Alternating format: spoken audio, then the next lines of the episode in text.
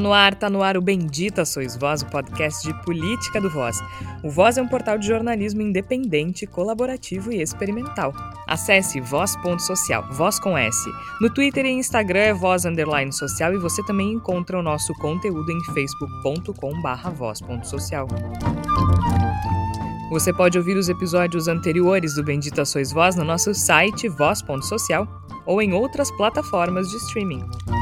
Eu sou Georgia Santos e desde o início da pandemia de coronavírus nós nos reunimos em edições especiais do Bendito Sois Voz, cada um na própria casa, respeitando a necessidade de distanciamento. Nesta semana, os motoqueiros de Bolsonaro versus Lula e FHC e os bons ventos que sopram no Rio Grande do Sul. Tânia, querida, isso é uma democracia, minha filha. No último final de semana, o Brasil assistiu a uma série de demonstrações de apoiadores do presidente Jair Bolsonaro que são caracterizadas basicamente por aglomerações. A que recebeu mais destaque foi o passeio com motoqueiros no Rio de Janeiro. O ato político reuniu inclusive o general da Ativa, Eduardo Pazuello.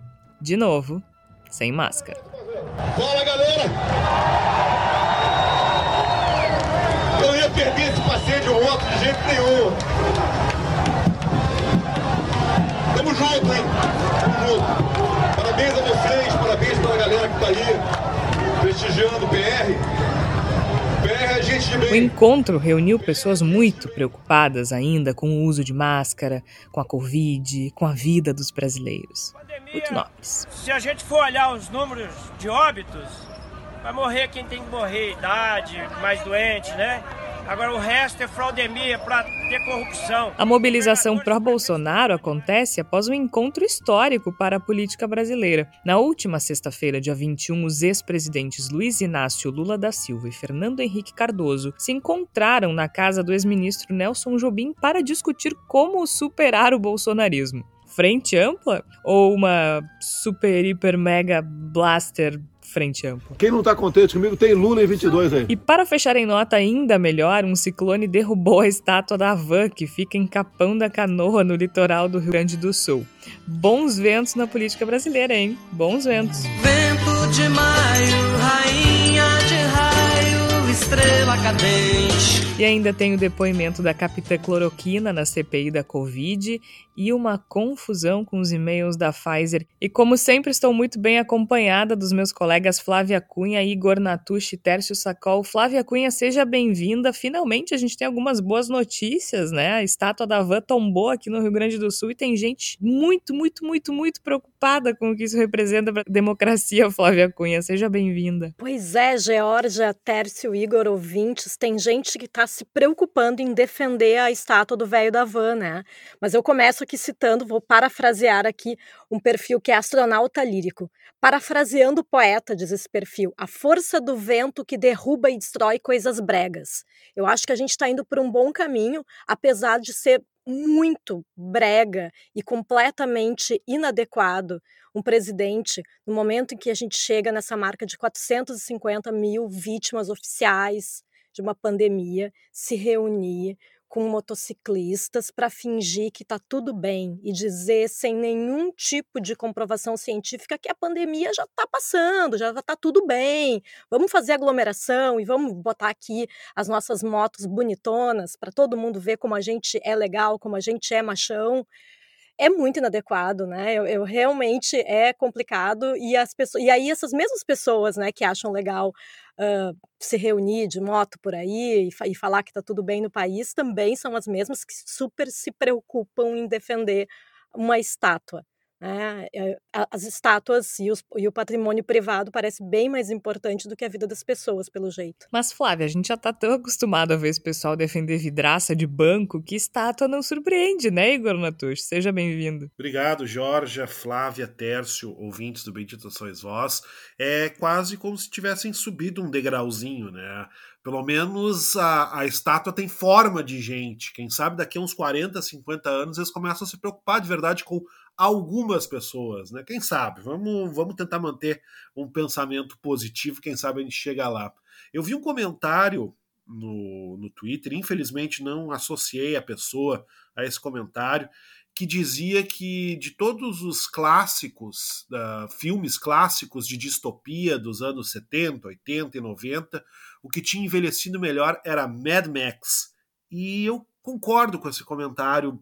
Inclusive, eu acho que, a gente teve oportunidade de ver nesse final de semana, com esses protestos uh, inqualificáveis, né, essa manifestação inqualificável a favor da, da, da Covid, da morte por, por Covid-19, né, com pessoas de, em cima de motos, andando de duas rodas, eu acho que faz uma analogia muito interessante se a gente pensa a respeito do Mad Max, porque de fato as pessoas estão querendo construir um mundo distópico, deserto, no qual não haja mais recursos naturais e que tenha a moto como grande demonstração de uma masculinidade tóxica, tosca e eternamente adolescente. Achei muito boa essa comparação. Pena que não lembro da pessoa que fez esse comentário inicial, porque eu acho que ele ajuda muito a compreender boa parte do que a gente testemunhou nos últimos dias. É absolutamente adequada essa comparação, eu diria. E Tércio Sacol, seja bem-vindo também a nosso país distópico, eu diria. Obrigado, Georgia, Igor, Flávia, nossos ouvintes. Já que está todo mundo trazendo referências, eu vou trazer uma referência de, de Twitter, porque é o que me resta para a gente manter a saúde mental e deteriorar a saúde mental simultaneamente. Tem um memezinho, depois a gente pode postar nas nossas redes do, do Voz, que é se o Titanic só tivesse bolsonaristas, e eu acho que essa passeata, essa carreata, motoata, sei lá qual é o nome disso, é, ela coroa muito isso, né? São as pessoas de trás do barco dizendo é só um icebergzinho, outras dizendo agora é obrigado a usar colete salva-vidas, isso é uma ditadura, aí as do meio do barco dizendo mas ninguém tá falando de quantos morreram pela violência, né? Agora só morre afogado. Aí os da ponta dizem assim não estou vendo ninguém se afogando por aqui. E os lá da última ponta, do extremo, né? O pessoal só fala do tanto que afundamos, mas olha o quanto subimos. Eu acho que é uma boa metáfora para essa manifestação em, em, apoio. Eu não acho que é uma manifestação, acho que a gente pode chamar de comício, porque é um comício. E também não podemos deixar de olhar, e aí eu vou olhar pela minha verve sociológica, de que os grupos de motociclistas e motoqueiros não é homogêneo, tá? Longe disso mas historicamente sempre, sempre estiveram alinhados esses, esses grupos, desde os anos 60, 50 nos Estados Unidos, com ideais de, de rompimento com o sistema, ideais de, de fragmentação com a lógica uh, da identidade política, social, e grande parte deles também apoiaram Donald Trump. Então, uh, eu queria colocar em, em, conversa uma coisa que eu sei que o Igor vai falar depois, é talvez a gente não precise ficar tão preocupado e nervoso assim, porque eu vi muita gente mobilizada dizendo: nossa, olha quanta gente. São as mesmas pessoas de sempre. Aliás, os grafos do Twitter e das redes mostram que poucas vezes se teve tão tímido público uh, engajando o Bolsonaro nas redes. Ah, eles falam muito. Sim, eles postam 400 vezes. Mas assim, é, é preciso olhar com um olhar crítico, com um olhar clínico para isso e essa manifestação ela coroa para mim a tragédia do negacionismo que a gente está embarcado. E por isso eu reforço: não há esperança vinda do governo para uma melhora em curto prazo. E isso a Pfizer também nos mostra a partir desses e-mails que nós vamos é, se debruçar para analisar e discutir agora. Então, se cuidem, fiquem em casa, é, entendam que essa manifestação é parte do recrudescimento que resta ao Bolsonaro fazer quando vê as pesquisas apontarem é, todo mundo ganhando dele, principalmente o Lula, que ele acabou até indicando voto nessa terça-feira, dia 25 de gravação. Tércio, só para complementar, estão uh, chamando de motociatas, essas, esses, uh, essas aglomerações aí de motociclistas, né? Apesar de eu ter visto também uh, na Globo News falarem em passeio. Não entendi por que passeio, né? Mas enfim. só para complementar também, eu estava pesquisando sobre um filme que é um clássico né, das motocicletas, que é o que tradução é Sem Destino em português, o Easy Rider, e é sempre bom a gente lembrar né, que a questão da liberdade é para homens brancos e héteros, né? Então, talvez nesse sentido, esses motociclistas, né, que no caso dessa manifestação, essa manifestação foi puxada pela Federação de Motoclubes do Estado do Rio de Janeiro, eles são basicamente isso, né, homens brancos e héteros com boas condições para comprarem aqueles motões, né? Eu não sei quanto é que custa uma Harley Davidson, mas imagino que sejam milhares de reais, né? Então, eu acho que é bom a gente pensar nisso, né? Porque, na verdade, os profissionais que usam moto, em geral, estão fazendo protestos contra o governo. Vocês estão muito cheios das referências, eu só consigo pensar em Motoqueiro Fantasma, que é o pior filme que eu já vi na minha vida, diga-se de passagem. Eu não sei a quem eu devo recorrer para recuperar essa hora da minha vida de volta. E eu olho pro Bolsonaro em cima de uma moto, eu só consigo pensar no motoqueiro fantasma. E ainda me lembro daquela cena bizarra do velho da van na garupa, em outro momento, é claro. Mas é uma coisa dantesca. Agora, só para a gente contextualizar, então, o que aconteceu, o presidente Jair Bolsonaro ele provocou uma aglomeração durante esse passeio de moto, como disse a Flávia, ou esta motociata, mas foi basicamente um ato político, né, no Rio de Janeiro, em meio a essa multidão de motociclistas que, aliás, vinham de várias partes do país. Eles fizeram um trajeto de 60 quilômetros entre a Barra da Tijuca, na zona oeste do Rio de Janeiro, e o aterro do Flamengo, na na Zona Sul. E claro, Bolsonaro cumprimentou todo mundo sem máscara, né? Conversou com diversos eh, apoiadores, a maioria também sem máscara. Só que o interessante dessa história, Igor, é que eles infringiram uma uh, legislação local né, para conter o avanço da Covid, porque existe um decreto do governo do Rio que prevê o uso obrigatório de máscara em lugares públicos e também o distanciamento mínimo de um metro e meio. Muita gente a maioria ali não respeitou essas determinações, tanto que a CPI da Covid no Senado, né, que investiga as omissões do governo federal na pandemia, deve pedir à Prefeitura do Rio esclarecimentos sobre essa aglomeração com participação do presidente da República. Agora, falta ao Rio de Janeiro, faltou ao Rio de Janeiro é, o que sobrou no Maranhão, né, Igor Natucci? Porque o governador Flávio Dino teve peito para multar o presidente da República. Enquanto no Rio de Janeiro, o presidente da República fez o que quis, uh, fez um comício, porque afinal de contas ele discursou depois. Teve discurso do Bolsonaro, teve discurso dos apoiadores, teve a participação de políticos como do ministro da Infraestrutura Tarcísio de Freitas, que aliás é o, é o chaveirinho é, é, o atual chaveirinho dele, e do ex-ministro da Saúde, Eduardo Pazuello, que é um general da ativa do Exército Brasileiro, que não poderia participar de um ato político da forma que fez, e estava sem máscara. Será que a filha dele tinha saído, uh, Igor? Não pôde comprar uma máscara para ele? Já tinha entrado no, no shopping aí, não deu tempo? Ou de repente a máscara dele enrolou no espelhinho da moto na hora de tirar, e aí caiu e ficou inutilizada. E aí ele não pôde, coitadinho do Pazuello, não deu tempo, porque ele precisava subir no, no palanque para infringir todos os códigos de conduta do exército e discursar no meio de um ato político. Sei lá, né? Fica difícil até a gente imaginar uma explicação que fosse, digamos assim, tão convincente quanto a nada convincente explicação que o próprio Pazuello deu em seu depoimento no, na CPI da Covid-19. Fica difícil, mas não provoca, Igor, porque ela vem. ah, certamente. Não fala né? muito alto.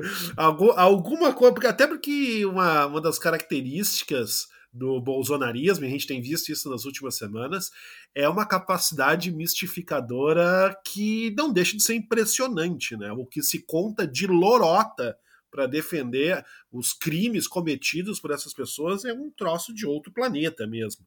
Eu, eu vejo muito assim, embora sejam atos uh, simples, vou chamar de simples para não chamá-los de toscos, mas manifestações como as que a gente teve nesse fim de semana, essa, essa, essa carreata da morte, essa, esse, esse easy rider da pandemia que nós tivemos a oportunidade de testemunhar, tem várias camadas também, né? Tem, tem esferas distintas, e uma dessas esferas é justamente esse desafio que é feito às legislações locais, que aconteceram no Maranhão, em outra circunstância, mas que também estão dentro do, do subtexto que se espera a partir dessa aglomeração de, de motos, e foi muito curioso porque eu estava lendo uma manchete esses dias no qual aparecia a expressão aglomeração de motos, e eu juro para vocês que eu li aglomeração de mortos, que me parece, infelizmente, muito mais adequado para o que de fato essas pessoas estão fazendo. tem várias camadas nisso, mas eu acho que o mais significativo para se dizer a respeito desse, desse ato que nós tivemos no, no final de semana é que ele é uma demonstração bastante clara da, da falta de, de apoio e de argumentação que vem tomando conta deste momento do governo Bolsonaro, porque é uma demonstração de força muito evidente, é de caráter fascista muito óbvio, juntar, que nem já tinha acontecido na semana anterior, inclusive em Brasília. Eu acho que isso é importante te mencionar. A gente já tinha tido uma manifestação na semana anterior em Brasília, que foi um comício, um ato de, de campanha praticamente, que também tinha concentrado uma quantidade significativa de pessoas apenas em Brasília. E agora nós tivemos esse último final de semana essa, essa motociata, essa palhaçada de moto que aconteceu no Rio de Janeiro, que também concentrou muitas pessoas só no Rio de Janeiro. O que, que a gente está testemunhando aqui?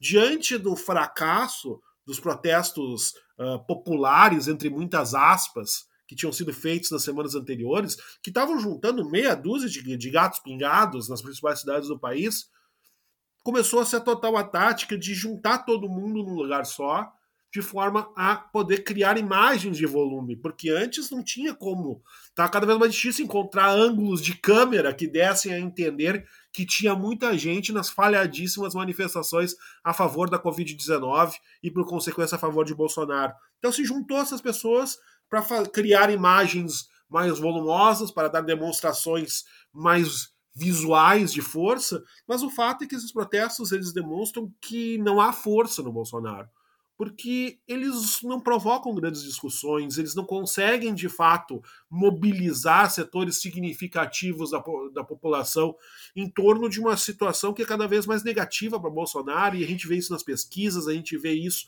praticamente em todos os acontecimentos, sem, sem necessidade de olhar para a CPI, mas se olhar para a CPI vai ver isso com muito mais clareza. Então, me parece que a gente vê um governo que sente a sua fraqueza, um movimento bolsonarista que sente essa fraqueza e que tenta nos, nos impressionar por meio da bravata. E aí eu percebo que há muita gente com medo dessa bravata. E o que eu tenho a recomendar às pessoas é que tenham fidelidade aos fatos, apego aos fatos. Vamos ver as evidências. As evidências não são nem um pouco favoráveis a Jair Bolsonaro. Não interessa quantos adolescentes tardios ele consiga juntar na garupa de suas motos para fazer uma manifestação colorida, sim, movimentada, sim, mas de relevância política muito pequena dentro de tudo que ele precisa para se safar da situação que está vivendo. É que tem uma coisa fundamental aí no que tu diz, Igor, que é o seguinte: essas pessoas elas não estão reunidas em torno de um projeto, né? É, é um sentimento. Uhum. E isso é muito diferente quando a gente trata de política, porque eles é, é, eu estava assistindo um, um, documentário esses tempos um, que fala de um encontro insólito do Johnny Cash com o Richard Nixon na Casa Branca, que é muito interessante para quem quiser assistir. Tem na Netflix, é bem curtinho, uns 50 minutos. E em inglês é Tricky Dick and the Man in Black. Por que, que eu estou dizendo isso? Tem ali algum. Nesse documentário, eles falam um pouco sobre as estratégias que o Nixon usou para vencer as eleições em 68, que são usadas até hoje pelos republicanos. Que, que assim, eles usam determinados uh, códigos que falam com determinados grupos. Então, assim, quando eles chamam a, a maioria silenciosa, é claramente um recado para as pessoas brancas do Midwest, né, do, do centro do, dos Estados Unidos, os rednecks e tudo mais. Então eles têm, eles chamam de dog whistles, né, aquelas palavras que só quem entende entende. E, e, me parece que essas aglomerações do Bolsonaro elas são muito similares a, esse, a essas mensagens subliminares do Nixon e que o Trump usou muito também, né? Tu tem certos códigos para atrair pessoas que estão se sentindo à margem por algum motivo, sendo que elas não necessariamente estejam à margem, né? Nesse caso, vocês falaram muito bem no início do episódio, são esses grupos de homens brancos heterossexuais, o, o macho tóxico, que sente que está perdendo espaço para as mulheres, uh, para enfim, para determinados grupos que ele considera perigosos e que ameaçam o estilo de vida dele. É só isso que une essas pessoas. Talvez. Tenha se consolidado esse ódio pela esquerda, esse ódio pelo comunismo, que eles não sabem nem o que é, não sabem nem o que significa. Mas isso também vem na carona, porque quem promove no Brasil, quem promove um, uma discussão sobre igualdade e equidade é a esquerda. Então, quando a gente fala em feminismo, quando a gente fala em homofobia, quando a gente fala em racismo, é uma discussão que está sendo trazida pela esquerda. Então, automaticamente, isso também vira um ponto em comum para essas pessoas, mas não é projeto político. Eles se enxergam no Bolsonaro, é só isso que une. E isso pode funcionar numa eleição, isso pode ser responsável por um aumento eventual numa votação, por muitos votos, inclusive, como foi o caso na última eleição, afinal de contas, o Bolsonaro foi eleito, mas isso não se sustenta na política de verdade.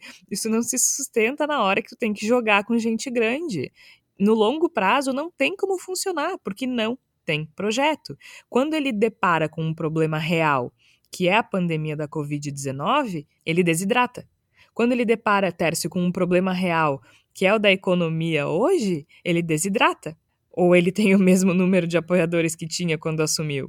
Não, ele está sendo abandonado. É que nem disse o Igor, as outras manifestações reuniam meia dúzia de gato pingado. Agora eles conseguiram fechar um encontro de machão em torno deles, porque claramente ele está ameaçado. E tu lembrou muito bem, né? Quem não está não tá satisfeito que vote no Lula. Bom, Aí o que, que a gente vai dizer para o cara que não consegue ter inteligência para formular uma frase diferente? E, e, eu, eu tenho. Hoje eu não estou muito análise estrutural, eu queria só citar leituras que eu fiz. Primeiro, é, a primeira coisa que eu tô, eu me mudei esse final de semana e aí domingo veio o, rapaz da NET fazer a transferência do, do ponto da Claro Net, né? Claro Net, por favor, nos patrocina. E aí ele, ele veio aqui e conversa vai, conversa vem. Eu percebi que ele é uma pessoa que deve ter depositado o voto do, do Jair Bolsonaro na eleição, não por alinhamento, mas por insatisfação com tudo que está aí, aquele todo discurso, esvaziamento da política, etc. Mais adiante, é, eu perguntei para ele se tinha feito alguma diferença a compra, a aquisição da empresa pela outra, né, de uma empresa pela outra no trabalho. E ele me respondeu: fez diferença porque nós estamos trabalhando mais para ganhar menos. E ele falou: e a vida está muito pior nesses últimos anos. A comida está muito cara, o transporte está muito caro, a gasolina está muito cara. Ele falou: a vida está muito pior. E parece que ninguém se importa com a vida de ninguém. E isso ficou me martelando muito, uh, Georgia, porque para mim ele é uma síntese de que muitas vezes, ideologias à parte, as pessoas estão sentindo a piora em diversos segmentos da sua vida. No acesso à saúde, na educação, no emprego, na renda, na qualidade de vida, na insatisfação geral das pessoas na rua, nas possibilidades de trabalho. Eu, como professor universitário, estou vendo um cenário devastador no Brasil de pessoas é, com mestrado, com doutorado, com pós-doutorado, é, que não é uma titulação, enfim, mas com curso, com, com tempo de pós-doutorado realizado, é, com experiência profissional na casa de 20 anos na área de tecnologia, desempregadas ou trabalhando em subempregos isso tudo é fruto de uma política. Porque quando se falou lá, não vamos fazer lockdown, vamos preservar o emprego, o Brasil é um dos países que mais perdeu empregos na pandemia. E é muito interessante, aí a outra coisa que eu ia falar é que tu começa a assistir e contemplar é, o que tu falou, esse recorte dos dados nos dá alguns indicativos muito, muito bizarros que eu jamais pensei. É, pesquisa publicada ontem pelo grupo de comunicação ND de Santa Catarina e RIC do Paraná, é, mostra que Lula teria 36,8% das intenções de voto em Santa Catarina e Paraná, contra 26,8% de Jair Bolsonaro. Ainda que eu seja reticente com relação a qualquer levantamento a essa altura do campeonato, é muito surreal pensarmos que em qualquer momento da história o Lula poderia bater Jair Bolsonaro em uma eleição. Mas isso também nos dá um indicativo disso que tu falou, Georgia. Tirando a cegueira, o ódio, a falta de visão, a falta de é, perspectiva, não tem nada que segure as pessoas junto ao, ao governo. Veja, agora está se falando em ah, mas nós não podemos dar um auxílio maior porque nós não temos recurso. mas ao mesmo tempo o governo discute voto impresso, que vai, custaria mais 2 bilhões, no mínimo, para começar por baixo. Aí tu fala que é um governo que preza pela eficiência. Aí se fala sobre aporte de recursos privados na Eletrobras, o que encareceria o preço da energia elétrica final para o consumidor. Aí tu fala que o Brasil está alinhado aos organismos internacionais, procurando o melhor para sua população e a soberania nacional é importante. E aí tu olha e tem uma operação da Polícia Federal contra o Ministério do Meio Ambiente, mostrando que há madeira ilegal sim, inclusive já recebida e mapeada nos Estados Unidos. Que governo é esse? É exatamente o que tu falou, Jorge. Ele não é um governo de, ele é um governo contra. E um governo contra, quando ele não tem mais o como ser contra, para que ser contra, onde ser contra, é, porque está difuso, porque está frágil, ele se perde. E a minha sensação é completamente essa. E, e claro que eu, eu não acho que a CPI vai produzir resultados práticos da magnitude que, se, que muita gente dimensiona, mas ao mesmo tempo é interessante acompanhar a CPI porque ela é capaz de fazer uma coisa que nós no jornalismo não conseguimos por falta de tempo, dinheiro, paciência, que é mapear passo a passo toda a tragédia da pandemia com cada corresponsável, as relações exteriores, o meio ambiente, a cidadania, os direitos humanos, o medicamento que não, que não existe para combate à, à Covid-19, enquanto, reafirmo, morrem quase 1.900 pessoas por dia quando o Brasil tem mais de 450 mil óbitos registrados, porque nós não sabemos das pessoas que morreram em casa, das pessoas que não foram notificadas, das pessoas que passaram por um médico negacionista. Sim, nós temos, e não são poucos, que optaram por testar o óbito de outra forma. Então, é, essa dimensão, para mim, ela é interessante olhar. É, por que, que eu não me assusto, como diz o Igor, né? Porque é, nós temos essa realidade de que é um grupo restrito, é um grupo limitado. E me parece, Jorge, eu vou arriscar aqui um palpite. É um grupo cada vez mais limitado e afogado. Até nos próprios grupos, nós falamos isso nos bastidores do, do programa na semana passada, nós percebemos que o extremismo raivoso dentro da extrema-direita ele também começa a flertar com outros. Já há especulações sobre qual candidato poderia incorporar as verdadeiras bandeiras da direita. Ué, então significa que se alguém especula, é porque o Jair Bolsonaro é passível de uma fuga em massa. Eu acredito que não, mas eu também não desconsideraria que Jair Bolsonaro não está preocupado com o segundo turno do ano que vem. Está preocupado com o primeiro turno. Porque sim, ele corre risco e eu espero que isso aconteça, de ficar fora do segundo turno. Tomara, né? Eu realmente acho, Igor, que a essa altura do campeonato uh, a gente tá mais. Existe mais chance de o Lula disputar com outra pessoa o segundo turno do que o contrário, né? Do que o Bolsonaro uh, disputar com outra pessoa e tirar o Lula da parada. Até porque o encontro que a gente teve na última semana foi histórico, né, gente? A gente sabe que na prática é improvável essa aliança, mas Fernando Henrique Cardoso e Luiz Inácio Lula da Silva se encontrando para conversar sobre política e discutir uma alternativa ao bolsonarismo mostra o quão nocivo é o projeto de governo do Bolsonaro, ou a falta de projeto de governo do Bolsonaro, que é basicamente governar com base em preconceito e ódio e, e, e improviso, né? É um encontro absolutamente importante para a história da democracia brasileira, para o fortalecimento da democracia brasileira. E a gente aqui não faz juízo de valor. É, eu não estou fazendo juízo de valor com relação aos governos, dos governos do Fernando Henrique e do Lula, mas é sem dúvida duas, é, um encontro importantíssimo. São duas pessoas que foram rivais durante muitos anos, se enfrentaram em disputas políticas que não foram uh, bonitinhas de assistir sempre, né? Algumas delas bem intensas, inclusive, e estão aí juntos pensando em uma alternativa ao bolsonarismo. Eu também não sou ingênua de achar, nossa, como eles são maravilhosos pensando na gente. Mas eles são inteligentes o suficiente para perceber que o jogo político não pode funcionar com alguém autoritário como o Jair Bolsonaro, que não respeita as regras do jogo político. Né? Eles são espertos o suficiente para saber que um país como o Brasil prospera na democracia. Eu acho que tem dois, dois pontos bastante importantes que se ressaltam a partir desse encontro do Lula com o ex-presidente Fernando Henrique Cardoso. Primeiro, a necessidade urgente e finalmente explicitada, compreendida de forma pública, de se construir uma, uma frente democrática contra Jair Bolsonaro, na compreensão de que existe o jogo democrático e existe o que Jair Bolsonaro propõe, que não é democracia.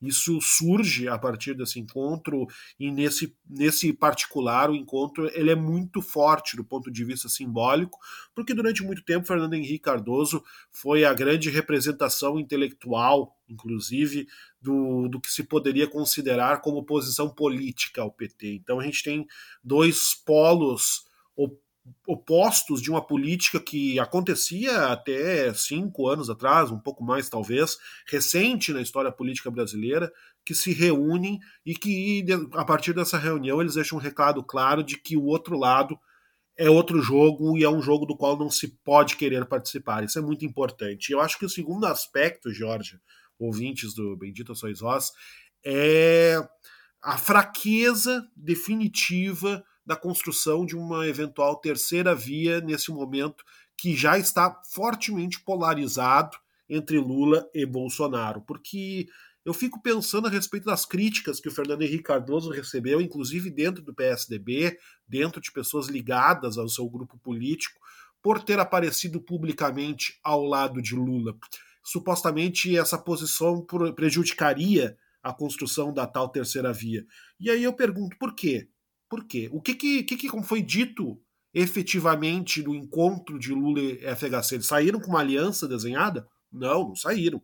Não houve nenhuma, nenhum desenho claro de que o PSDB vai ser vice do PT em 2022, nada nem parecido com isso. O que a gente teve foi uma admissão por parte do Lula que o Fernando Henrique Cardoso é um representante de uma ala política legítima com a qual vale a pena conversar, e uma admissão, e aí até mais importante por parte do Fernando Henrique Cardoso, de que o Lula é um ator democrático com o qual vale a pena conversar. Foi isso. A gente teve uma sinalização de diálogo entre esses polos. E por que, que esse diálogo incomoda tanto os núcleos que desejam construir uma terceira via?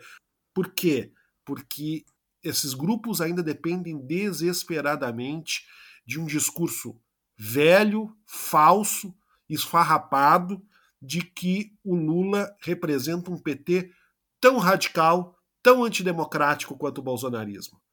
Só só é possível para esses grupos construir uma eventual terceira via a partir de, de uma construção artificial de que nós estamos em dois polos extremos igualmente perigosos. numa visão de que, numa visão, né, Igor, que democracia necessariamente a franquear o Brasil uma lógica de mercado é, na perspectiva desses governos. Então, assim, nada que tenha um projeto de desenvolvimentismo, de nacionalismo, ou de desenvolvimento industrial, ou de incremento da política estatal, nada disso é válido a não ser que seja uh, daqui a pouco uh, alinhado de alguma forma pelos governos. Então, se for o Dória, se for o Eduardo Leite, se for é, sei lá quem mais, aí tudo bem. Agora, se parte de um discurso daqui a pouco do Lula ou do Haddad de dizer, olha, nós temos que revisar uma constituinte, bom, veja, isso é um grande isso. crime contra a democracia. É, eu acho que é um pouco de, da ótica da, da análise de discurso aí também, porque boa parte do que se prega, o PSDB tem, fez, inclusive, fortaleceu as ações estatais no, no, em São Paulo, por exemplo, e aí, quando aparece o Lula, diz assim: olha, temos que cuidar com a sombra da ameaça contra o país. Pois é, é meio bizarro isso aí, né? É, e justamente a presença do Lula ao lado do Fernando Henrique Cardoso, ela, ela meio que desradicaliza, do ponto de vista discursivo, a figura do Lula. Porque, bom, o Fernando Henrique Cardoso está aceitando almoçar com o Lula, tá, tá, tá, Tá dando soquinho na mão do Lula. Que é a mesma lógica, Igor, se eventualmente se confirmar a ideia de, de chapa com o Henrique Meirelles, né? Exato, tu, tu... exatamente. Então... Que foi o que aconteceu antes também com o Alencar, né? quando o Lula efetivamente vence a eleição. Exatamente. Tem a carta ao povo brasileiro, um vice que é um empresário, tu desradicaliza a imagem. Então a, a, a gente percebe que a aposta desse, desses construtores de uma terceira via, que não vai sair, que não vai acontecer, mas ainda vivem na ilusão de que isso é possível, é de que é preciso manter o Lula no corner, como se ele fosse uma representação de um radicalismo. Claramente não é. E o Lula que está procurando esses diálogos, entendem? Então, como vender a ideia de que Lula é um radical, é um antidemocrata, se ele conversa com Fernando Henrique Cardoso? Então, me parece que a gente tem esses dois elementos, só para concluir. A gente tem o elemento da importância da admissão de que o que representa Bolsonaro é o que não podemos tolerar e é a destruição, a morte da democracia. E essa, digamos assim, essa passada de recibo por parte desse, desses arautos da terceira via, de que eles só conseguem enxergar a possibilidade de, de criarem uma, uma posição forte politicamente, uma candidatura, melhor dizendo, forte politicamente para 2022, se Lula for vendido, mesmo que de maneira falsa, como tão radical quanto a Bolsonaro. E tudo isso porque não existe um projeto de terceira via, não existe um projeto, não há nenhuma ideia de projeto de país guiando essas pessoas. Então, resta a eles tentar vender os outros como radicais para que eles, os não radicais, possam concorrer. E não vai funcionar. Agora, isso é sem dúvida um indicativo de que bons ventos sopram na política brasileira. Agora, eu não sei se eles são tão, tão bons, Flávia Cunha, quanto os ventos que sopram no litoral norte do Rio Grande do Sul, não é mesmo? Afinal de contas, tivemos um evento importantíssimo de domingo para segunda, que foi um ciclone em Capão da Canoa, no litoral do Rio Grande do Sul, que culminou com a derrubada de uma estátua em frente à loja da Havan.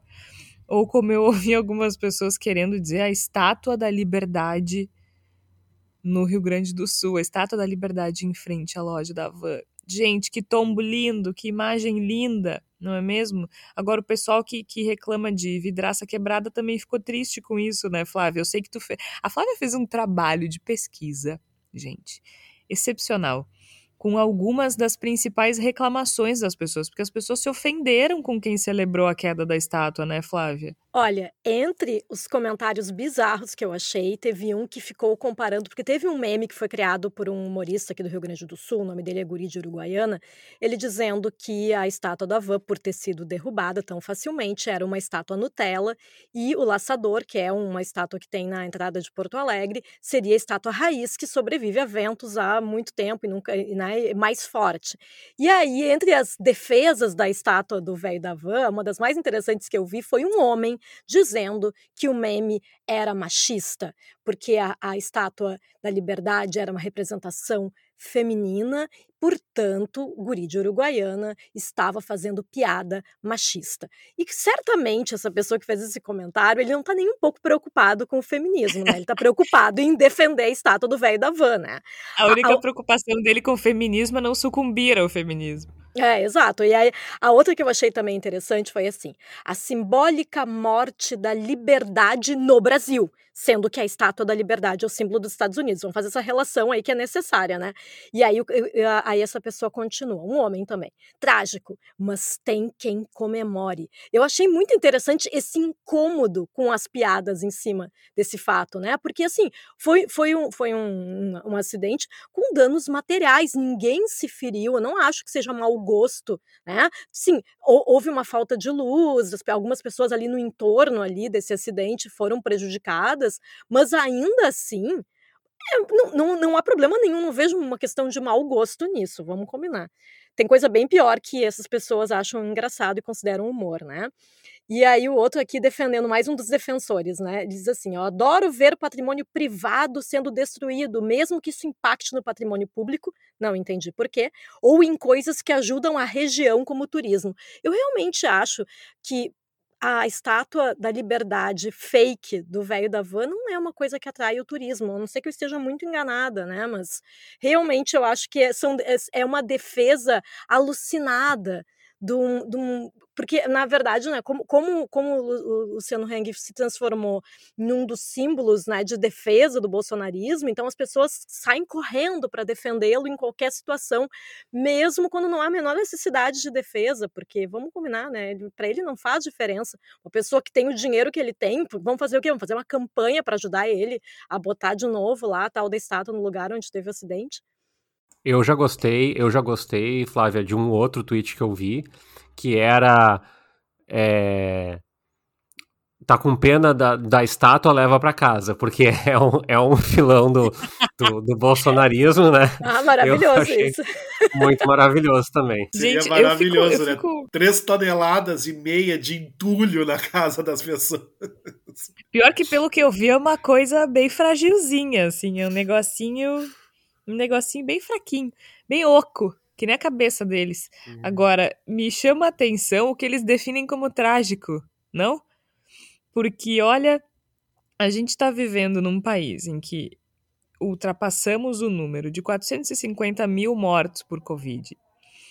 O presidente está passeando por aí, né, sem máscara, provocando aglomerações e ridicularizando o vírus, ridicularizando as consequências.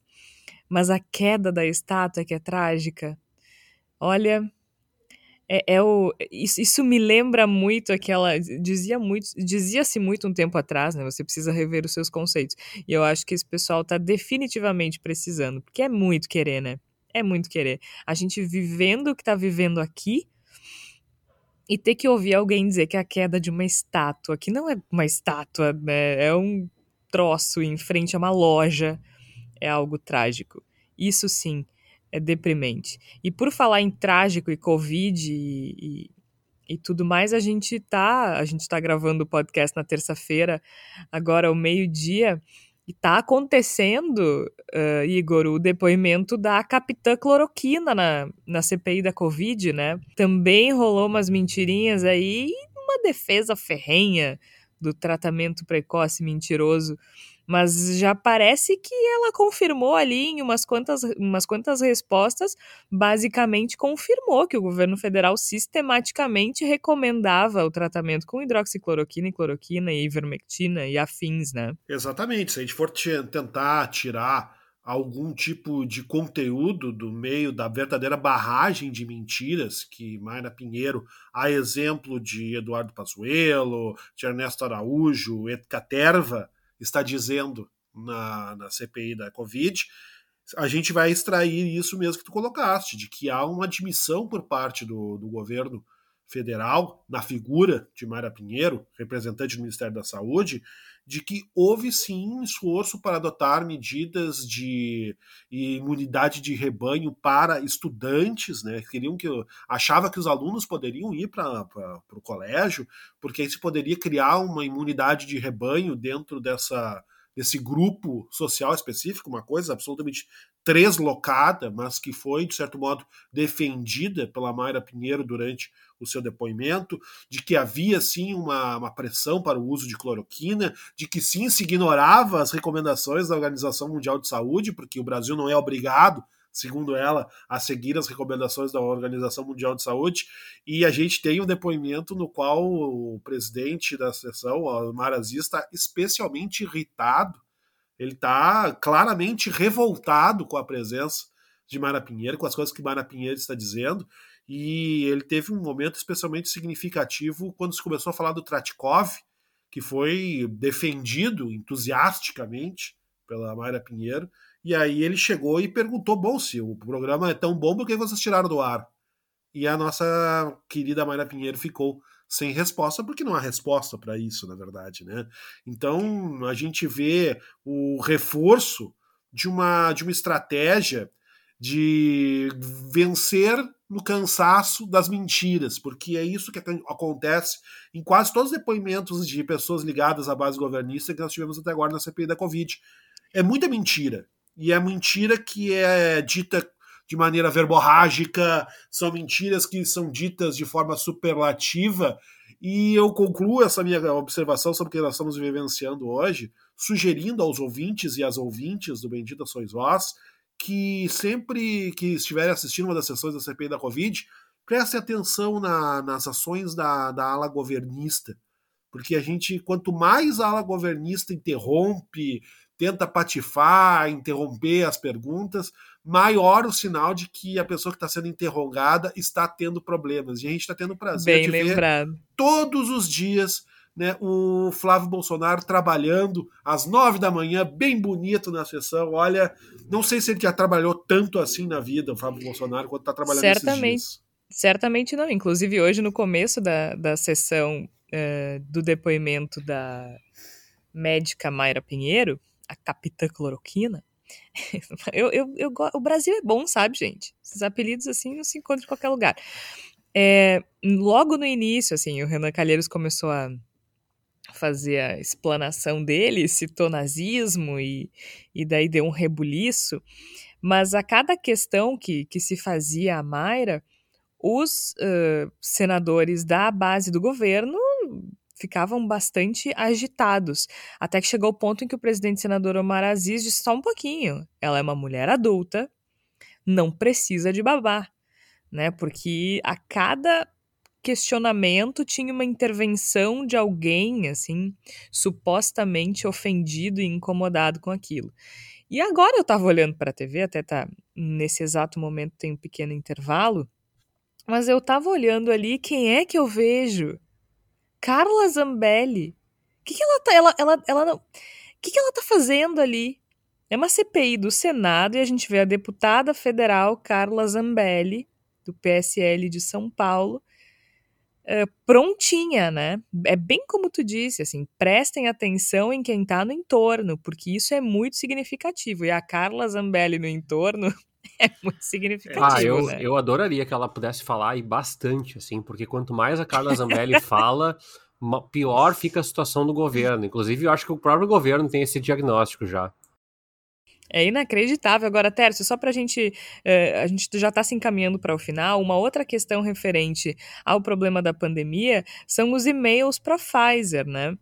Uh, e agora a gente tem um fato novo. Pazuello já tinha falado no depoimento da semana passada sobre os e-mails da Pfizer, mas agora a gente tem o Ministério da Saúde dizendo que o computador tinha vírus. Explica pra gente o que está acontecendo nessa questão aí, que a Folha de São Paulo tem feito um trabalho bastante correto e de apuração com relação aos tropeços e omissões do governo federal na hora de aquisição, na hora da aquisição das vacinas da Pfizer. Pois é, acho que todo mundo uh, ou conhece ou passou pela situação na época do colégio de esquecer um trabalho ou não terminar a tempo e tal, e, e dar uma desculpa do tipo, depende da tua época, né? Minha época eu peguei uma transição de ter computador, eu não tinha na escola, na faculdade eu já tinha. É, de tu dizer, ah, estragou meu computador, não consegui, a internet caiu, ou eu te mandei e tu não viu, né? Pois é, é eis que o governo fez uma aposta de dizer, bom, vamos lá, vamos tentar fazer isso também. O, o número 2 do, do Ministério da Saúde, Coronel Elcio Franco, é, disse que teve um vírus e que o vírus é, teve um, acabou causando um problema, tinham sido os sistemas tinham sido alvo de um ataque cibernético e que teve intermitência e por isso ele não recebeu os anexos com dados logísticos sobre a vacina. Meu Deus, que cretinice, que palhaçada, que vergonha, que constrangimento, que baixaria. As pessoas acham que a gente é estúpido. Bom, vamos seguir nas notícias e não no juízo, né? Aí tem é, a outra discussão é aqui, ou, como tu falaste, né, Jorge, tem vindo nos últimos dias as notícias, a dessa semana é que o governo só respondeu proposta da Pfizer em dezembro, ainda que o primeiro contato tenha sido de março de 2020.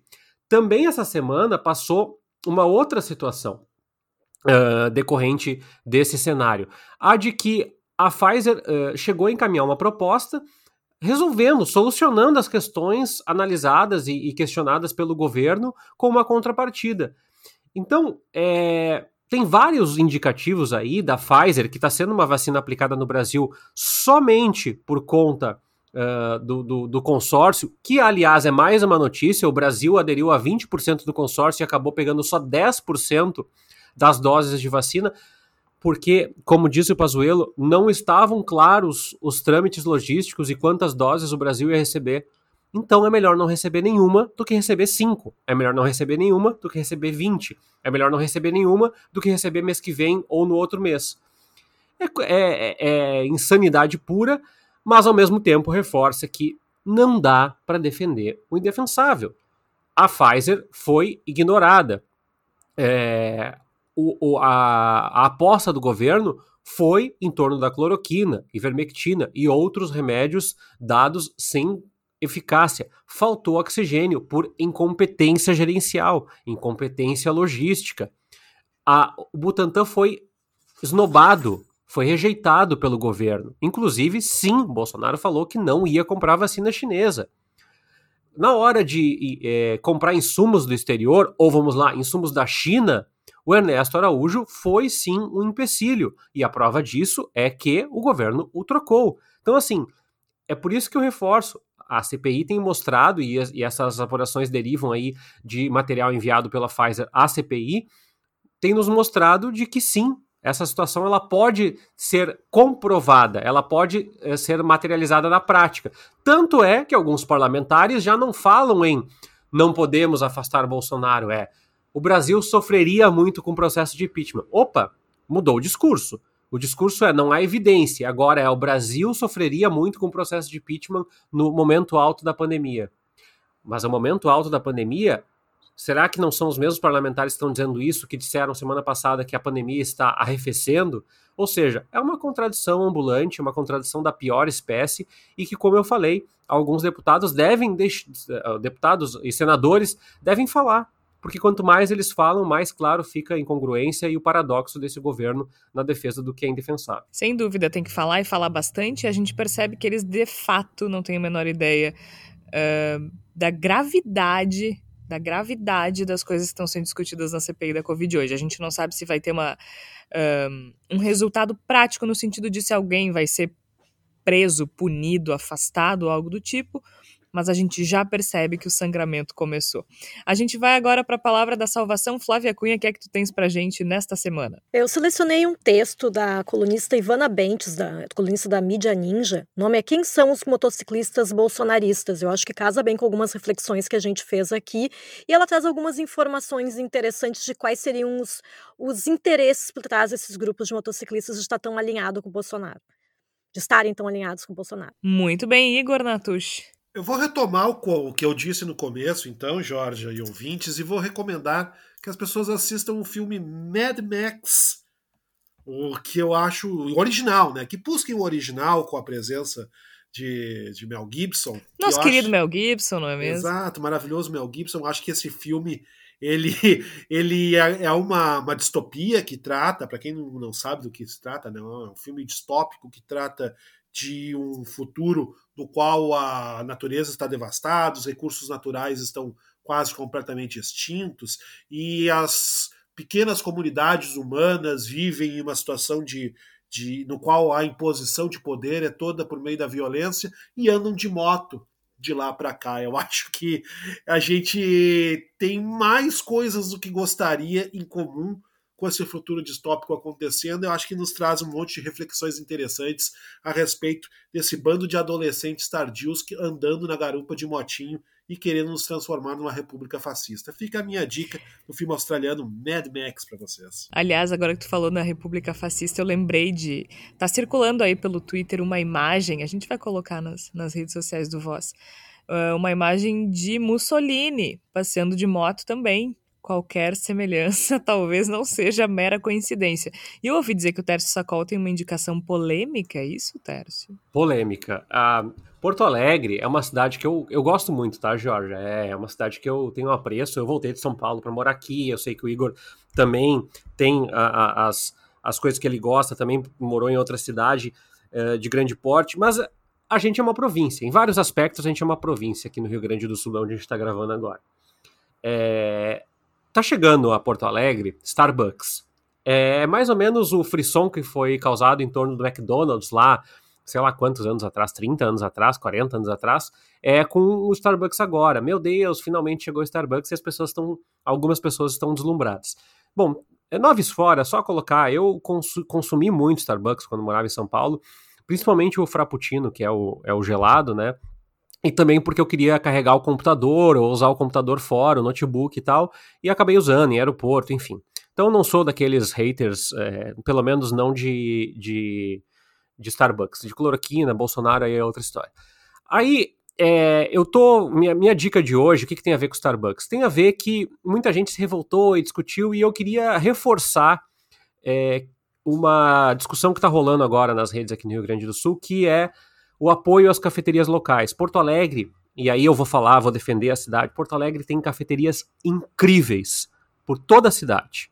Eu frequentei várias delas antes da pandemia e eu sei é, por por fontes oficiais de colegas e amigos que a situação está muito difícil para várias delas. Várias delas, várias demitiram funcionários, várias estão com contas atrasadas. Então, aproveitando o frisson, todo o hype em torno do Starbucks em Porto Alegre, até anunciado pela prefeitura, coisa que nunca foi feita por nenhuma cafeteria aqui da cidade, eu queria indicar às pessoas que deem o apoio às cafeterias locais.